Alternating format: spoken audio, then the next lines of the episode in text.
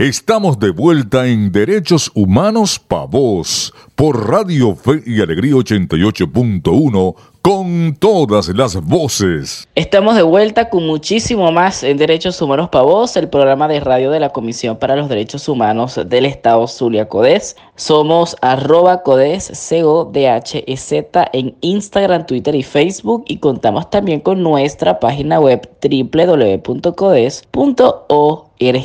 Como saben, el equipo de Mediosur hace un trabajo con enfoque de derechos humanos. Su objetivo es promover el acceso a la información, la libertad de expresión, además de educar y estimular acciones por un medio ambiente más sano. Asimismo, Mediosur se enfoca en llegar a los sectores que presentan mayores dificultades para acceder a la información. De este empeño han resultado iniciativas como el Pregonerito, un mini semanario impreso que ha penetrado en las comunidades zulianas. Por un tiempo, alrededor de unos siete meses estuvo descontinuado, pero ahora ha vuelto y hoy queremos resaltar su llegada. Por ello, esta mañana damos la bienvenida a Francisco Rincón, reportero, cofundador y coordinador general de Medio Sur. Buenos días, Francisco. Contentos de tenerte acá en Derechos Humanos para Vos. Hola, muchísimas gracias por acompañarnos, por la invitación a CODES. Para nosotros es un honor eh, poder compartir este espacio con ustedes, un espacio súper útil, valioso importante y necesario en el que nos podemos encontrar y aprender juntos. Francisco, para combatir la desinformación y promover el acceso a la información en comunidades del Zulia, Medio Sur creó hace un par de años el Pregonerito. Cuéntanos sobre esta iniciativa, en qué consiste y su origen.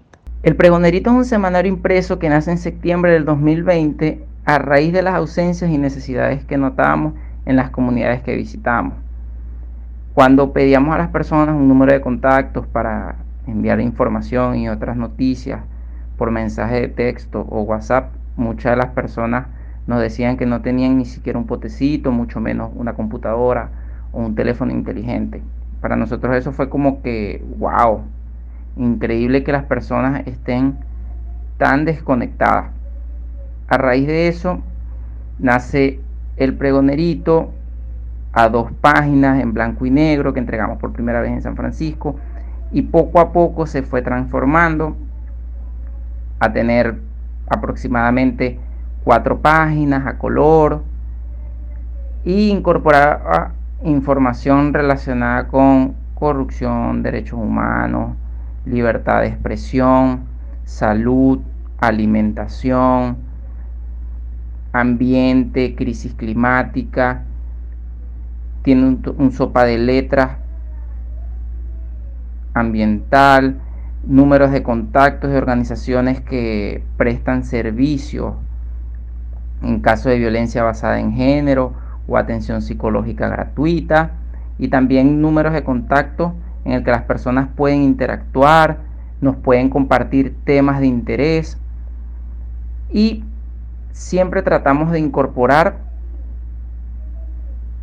temáticas que las personas sientan útiles, que sean cercanas a ellos y que las puedan utilizar en su día a día para crear opiniones informadas y tomar mejores decisiones.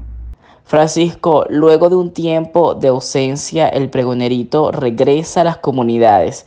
¿En qué zonas se distribuye este semanario y cuál ha sido la respuesta de las personas que acceden a él. Sí, fueron más de siete meses en los que no pudimos publicar nuevas ediciones por las dificultades económicas que atravesamos. Sin embargo, recientemente pudimos volver a estar en la calle con dos nuevas ediciones, una que entregamos en, en el ambulatorio urbano 3 en San Francisco y en el materno infantil también en ese municipio. Entregamos más de 140 ejemplares y el foco en ambas ediciones de los temas estuvo relacionado principalmente en temáticas vinculadas con alimentación, la importancia de las vacunas, los casos de corrupción, la violencia basada en género y otras informaciones de interés para adolescentes, mujeres embarazadas y madres con hijos en primera infancia. La receptividad hasta ahora ha sido maravillosa, las personas sienten mucho interés, leen la información y nos hacen también sugerencias de temas a incorporar que para nosotros es muy valioso. Ahora bien, Francisco, en comparación con la primera edición del pregonerito y el trabajo actual, ¿cuál es tu lectura sobre la situación de las comunidades en cuanto al acceso a la información? Desde que comenzó el año hemos notado que hay como una mayor presencia de teléfonos móviles entre los vecinos de las comunidades. Sin embargo, también esto está generando desequilibrios y nuevos retos, porque también implica que se está viralizando con mayor frecuencia contenidos que son falsos, engañosos y que terminan perjudicando en gran medida a las personas que muchas veces no tienen ni los recursos, ni las maneras, ni las herramientas de contrastar la información. Y están otro grupo de personas, que es la gran mayoría, al menos en estas comunidades vulnerables, en el que ven limitada su oferta informativa por las pocas fuentes de información que tienen o que consumen y porque muchas veces no pueden acceder a, por ejemplo, el pago de datos móviles que le permite como que ver otro tipo de contenido. Francisco, actualmente las emisiones del pregonerito se hacen de manera autogestionada. ¿De qué manera pueden las personas contribuir a que esta iniciativa se mantenga viva? Todas las personas y organizaciones pueden contribuir de muchas maneras con lo que hacemos desde un favorito hasta un retweet o compartir la información que publicamos en redes sociales o donaciones de hojas, de tinta, entre otras cosas, son súper bienvenidos. Hay muchísimas personas en las comunidades que no tienen ningún tipo de conexión, no tienen ni siquiera un, un potecito, dependen en buena medida de lo que escuchan en las esquinas cuando se sientan con un vecino a conversar. Y mientras más ofertas informativas de rigurosas y, y depuradas existan en el país, las personas podrán tomar mejores decisiones a partir de opiniones informadas. Francisco, muchas gracias por habernos acompañado esta mañana. En Medio Sur, aunque atravesamos una etapa compleja, mantenemos intactas nuestras ganas y compromisos. La libertad de expresión y el acceso a la información son derechos humanos.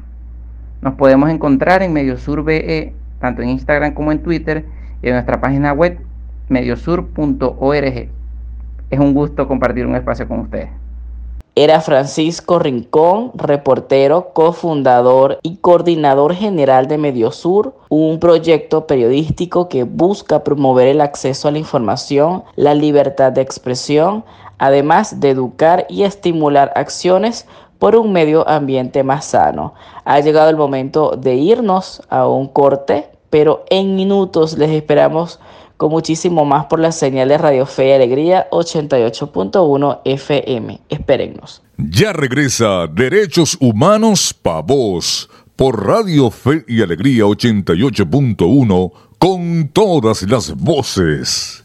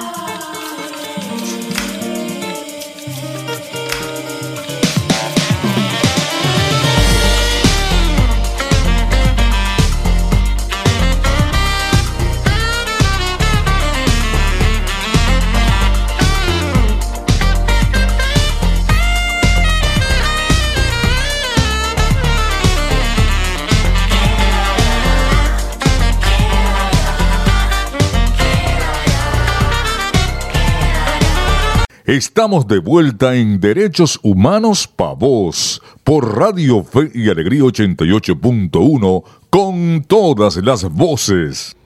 Seguimos en Derechos Humanos Pa' Vos.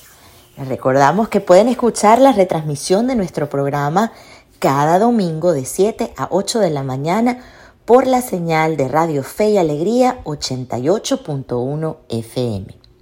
La papelera tiene hambre, Rehabilitarte y Hearts en Venezuela, junto a las comadres Púrpura, Ukira, Joven Pride, Ashoka y Agora, han engranado un equipo multidisciplinario para fomentar la democratización de los espacios públicos en dos comunidades en particular. Con el apoyo de Uniendo Voluntades, la comunidad de San Blas, ubicada en Petare, acogerá esta feria activa en Caracas mientras que en Maracaibo, la urbanización Ciudad de la Faría, ubicada en el oeste de la ciudad, será el lugar que verá nacer a 15 nuevos líderes y lideresas comunitarios.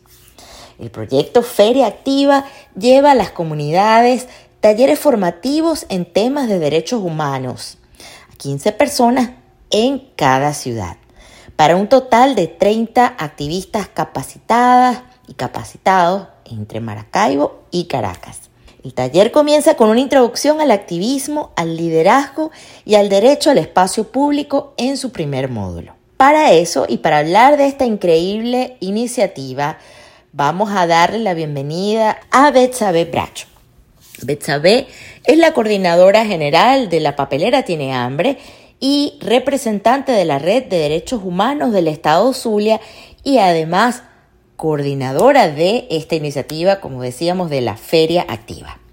Bienvenida a Derechos Humanos para vos, Betsabe. Buenos días, muchas gracias por la invitación a todo el equipo de CODES y a Derechos Humanos para vos, al igual que Radio Fe y Alegría. Espero todas las personas que nos están escuchando tengan un maravilloso día. Eh, siempre es un buen día para iniciar algo y bueno, de eso vamos a hablar ahorita. La papelera tiene hambre, rehabilitarte, Hearts and Venezuela, las comadres púrpuras, Ukira, Joven Pride, Ashoka y Ágora se han unido para crear la iniciativa Feria Activa. ¿De qué va esta iniciativa? ¿Qué consiste? Bueno, esta iniciativa primero viene de, de, la red de jóvenes agentes de cambio de Ashoka y Ágora, de la cual formo parte, al igual que cinco de mis compañeros y compañeras. Eh, nosotros nos dieron esta oportunidad de crear un proyecto en conjunto. Eh, nosotros decidimos agruparnos tres organizaciones de Maracaibo y tres de Caracas para llevar a cabo este proyecto en dos ciudades. Es un poco ambicioso, pero bueno, estamos con mucha emoción y trabajando duro para ello. La idea es que este programa de formación brinde herramientas conceptuales y prácticas para el ejercicio del activismo y la transformación social e incentive la participación en el espacio público y comunitario desde los derechos humanos y derechos de la naturaleza, con una perspectiva de género. Esa es como la idea de esta formación, estos activistas, y para hacer al final de la formación una feria comunitaria en la que podamos invitar y que bueno, les digo de una vez, están todos invitados, cuando ya venga la fecha me gustaría poderles contar. La idea es hacer una feria comunitaria con unos juegos, unos rallies para aprender de derechos humanos, también eh, apoyar el emprendimiento local con bazares, o sea, la idea es como hacer una feria de conocimientos y cultural para poder también aprender, disfrutar, compartir tanto en esa comunidad como personas de otros lados que podamos ir ese día y aprender un poco más y también motivarnos en que en nuestras comunidades también se puede hacer algo. Esa es la idea, como que ver la forma de generar cambios en nuestras comunidades, en nuestros espacios públicos y no esperar que alguien más lo haga. Feria Activa consta de cuatro módulos que se implementarán en los talleres para la capacitación de los nuevos líderes y activistas. ¿Nos puedes contar un poco qué se abordará en cada uno de estos módulos? Son cuatro módulos esta formación. Eh, primero es introducción al activismo, liderazgo y el derecho al espacio público. El segundo es habilidades para la comunicación en el activismo. El tercero es derechos humanos, derechos sexuales y reproductivos, derechos de las personas LGBTIQ y el cuarto módulo es derechos ambientales y derechos de la tierra. Eh, estos cuatro módulos, la idea es que podamos generar líderes comunitarios, activistas con conocimientos más generales de todo lo que vemos en el espacio público y en nuestra cotidianidad. Porque bueno, hay que tener un poco de perspectiva más amplia, abrir nuestra mente y sobre todo aprender cuáles son nuestros derechos y cómo hacer que se respeten y que se valgan y bueno, que también tenemos deberes y que tenemos que poner de nuestra parte para mejorar el país. ¿Sabe por qué crees tú que es tan importante apostar a la formación de nuevos activistas en nuestro país? Es sumamente importante seguirnos formando. Eh, yo estoy en constante formación, aprendiendo de todo lo que pueda porque realmente necesitamos personas que estén activas, que accionen desde todos los ámbitos, porque hay mucho que hacer en Venezuela. O sea, eh, hay un tema con respecto a la desigualdad entre las mujeres, el tema de las personas LGBTIQ que no tienen derechos, no se les está garantizando sus derechos, a pesar de que eh, la ley dice que todos somos iguales ante la ley, pero no es así. Las personas trans no tienen derecho a la identidad. Entonces, bueno, la idea es como educarnos de manera más global, como que podamos tener una perspectiva. No significa que, que todos van a, a hacer ahora, no sé, van a ir a abortar, ¿sabes? Pero hay que aprender de ese tema porque es algo que estamos en desarrollo, que tenemos que seguir avanzando, porque los derechos humanos no, no, pueden ir para atrás, tenemos que ir hacia adelante y en Latinoamérica se ha visto como hay varios avances y en Venezuela no estamos avanzando en varios temas. Entonces, bueno, creo que es importante formar personas, sobre todo también a los líderes comunitarios, que muchas veces son personas, la señora de la esquina que siempre está pendiente de regar las plantas, pero realmente necesitan tener conocimiento de cómo pueden hacer ese trabajo que hacen por, por voluntad de una forma más óptima y poder generar que otras personas se les sumen. Entonces es sumamente importante que los líderes comunitarios también se formen, aparte de nosotros los activistas. Y bueno, realmente todos los días se aprende algo nuevo, de todas formas. Es cuestión como de buscar la manera de seguir aprendiendo y queremos aprender eh, con esta formación que sea de una manera lúdica, no convencional. Finalmente, Betsabe, ¿hay un perfil específico para acceder a estos ciclos de formación? ¿Cómo pueden participar las personas que estén interesadas en formar parte de esta feria activa? El perfil que estamos buscando para estos participantes es personas que estén activas, eh, de cualquier edad, que quieran hacer un cambio, que quieran ser parte de la solución y tengan esa vena social, un interés en alguno de los temas que vamos a abordar y que quieran explotarlo, eh, también estamos buscando formar a líderes comunitarios, entonces bueno, en las comunidades que vamos a trabajar, que es aquí en Ciudad de la Faría y allá en San Blas, Petar, en Caracas, también estamos buscando que se inscriban los líderes comunitarios, la captación y bueno, realmente en Caracas todavía se pueden inscribir en nuestras redes sociales arroba feria activa, y está el formulario. Es cuestión de que lo llenen. Nosotros las, hasta el 21 tienen chance y luego ya el 23 o 24 les vamos a decir los que quedaron seleccionados. Ya aquí en Maracaibo iniciamos. Eh, son 20 participantes. Y bueno, estamos súper activos y emocionados, así que inscríbete. Muchísimas gracias Betsabe por acompañarnos en esta mañana y, e informarnos acerca de, de esta, esta iniciativa de formación de nuevos y jóvenes líderes como lo es Feria Activa. Muchísimas gracias por la invitación. Eh, y bueno, espero todos tengan un feliz día. Pueden seguirnos en nuestras redes sociales, arroba Feria Activa. Si estás en Caracas, puedes aún inscribirte. Ahí tenemos el formulario. Y el 3 de junio es la Feria Activa aquí en Maracaibo, en Ciudad de la Faría. Eh, y en Caracas, en San Blas, va a ser el 3 de junio también. Así que bueno, síganos para que sepan más de esta iniciativa. Era Betsabe Bracho, abogada, activista de derechos humanos coordinadora regional del movimiento Somos y de la papelera Tiene Hambre y además vocera y promotora de esta iniciativa de varias organizaciones a nivel nacional como lo es Feria Activa. Ahora nos vamos a una pausa, pero en minutos la esperamos con más por acá por la señal de Radio Fe y Alegría 88.1 FM en nuestro acostumbrado sábado de Derechos Humanos para Vos. Ya regresa Derechos Humanos Pa' Vos por Radio Fe y Alegría 88.1 con todas las voces. Estamos de vuelta en Derechos Humanos Pa' Voz por Radio Fe y Alegría 88.1 con todas las voces. El ABC de tus derechos. Tal vez parece imposible imaginarse que en estos tiempos exista esclavitud infantil pero lamentablemente es una realidad que afecta a más de 200 millones de niños en todo el mundo. La esclavitud infantil se manifiesta a través de distintas formas de sometimiento, entre ellas el trabajo forzoso, la trata infantil, la esclavitud doméstica, el matrimonio forzado, el reclutamiento para ser soldados o combatientes y la explotación sexual. Esos niños se encuentran asumiendo trabajos ilegales, peligrosos y degradantes. La esclavitud infantil continúa afectando a la población más vulnerable, de ahí la importancia de crear conciencia y exigir su erradicación.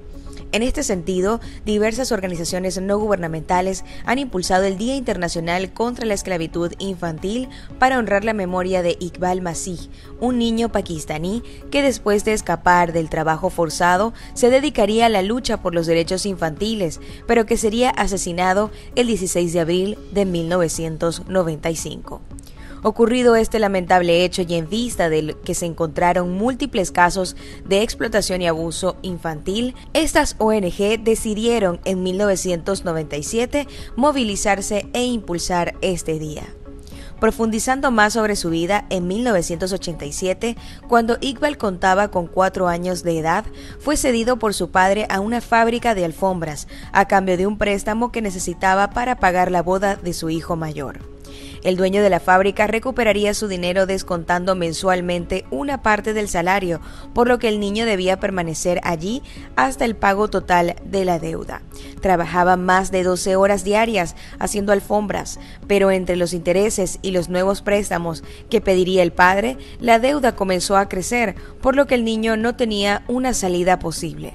Cinco años después, el niño conoció a Esan Khan, un luchador contra la esclavitud infantil que lo llevó a dejar de lado el miedo y a dedicarse a denunciar la situación que tenían los niños tejedores de alfombras, convirtiéndose en un gran activista de los derechos infantiles. Su activismo y las denuncias comenzaron a molestar a muchas personas que se beneficiaban de este negocio. En 1995, mientras andaba en su bicicleta, fue asesinado de un disparo. En su honor, hoy se vocifera, no más esclavitud infantil. Aprende de derechos con CODES. En el ABC de tus derechos hablábamos del Día contra la Esclavitud Infantil y cabe destacar que la pobreza y las crisis económicas son un papel clave para determinar el mercado de trabajo infantil. Los niños más eh, propensos para la esclavitud infantil suelen ser los que sufren discriminación y exclusión, como las niñas, las minorías étnicas y los pueblos indígenas y tribales, los niños de clase baja, las personas con discapacidad, los niños desplazados y los que viven en zonas apartadas. Ahora ha llegado el momento de despedirnos, pero queremos agradecer a Francisco Rincón, coordinador general de Mediosur, y a Betsabeth Bracho, representante de Feria Activa, por habernos acompañado esta mañana en Derechos Humanos Pavos. Tras los micrófonos estuvimos acompañándoles María Alejandra Sánchez, Héctor Brito y quien les habla, Adriana González, con el certificado de locución 49286. En la producción general Winston León, en la coordinación de servicios informativos, Graciela de Los Ángeles Portillo y en la dirección de Radio Fe y Alegría Maracaibo, Iranía Costa. Nuestras redes sociales son arroba codes, C-O-D-H-E-Z en Instagram, Twitter y Facebook. Y nuestra página web es www.codes.org. Sintonízanos en la próxima edición de Derechos Humanos para Vos por la señal de Radio Fe y Alegría 88.1 FM todos los sábados a partir de las 9 de la mañana y la retransmisión los días domingo a partir de las 7 de la mañana. Ahí nos encontrarás hablando de derechos humanos.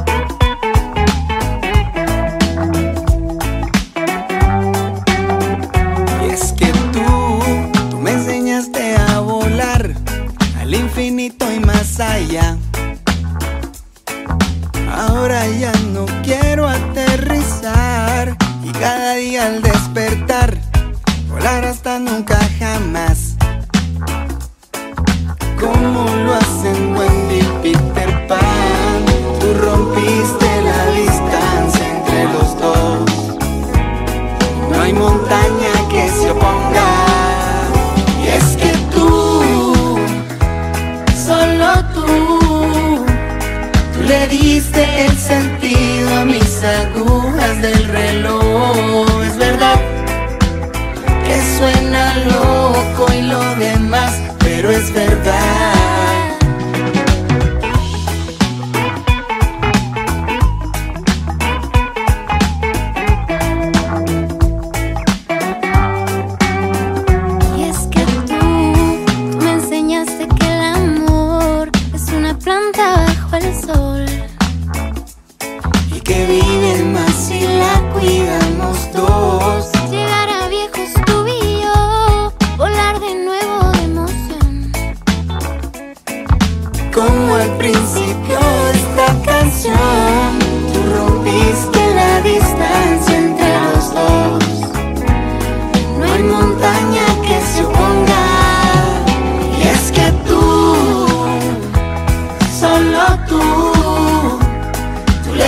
diste el sentido a mis agujas del reloj. Es verdad que suena loco y lo demás, pero es verdad. Y es que tú, solo tú, tú rompiste mi barrera del sonido y de la luz. Ya lo sé, esto no puede ser así pero es así.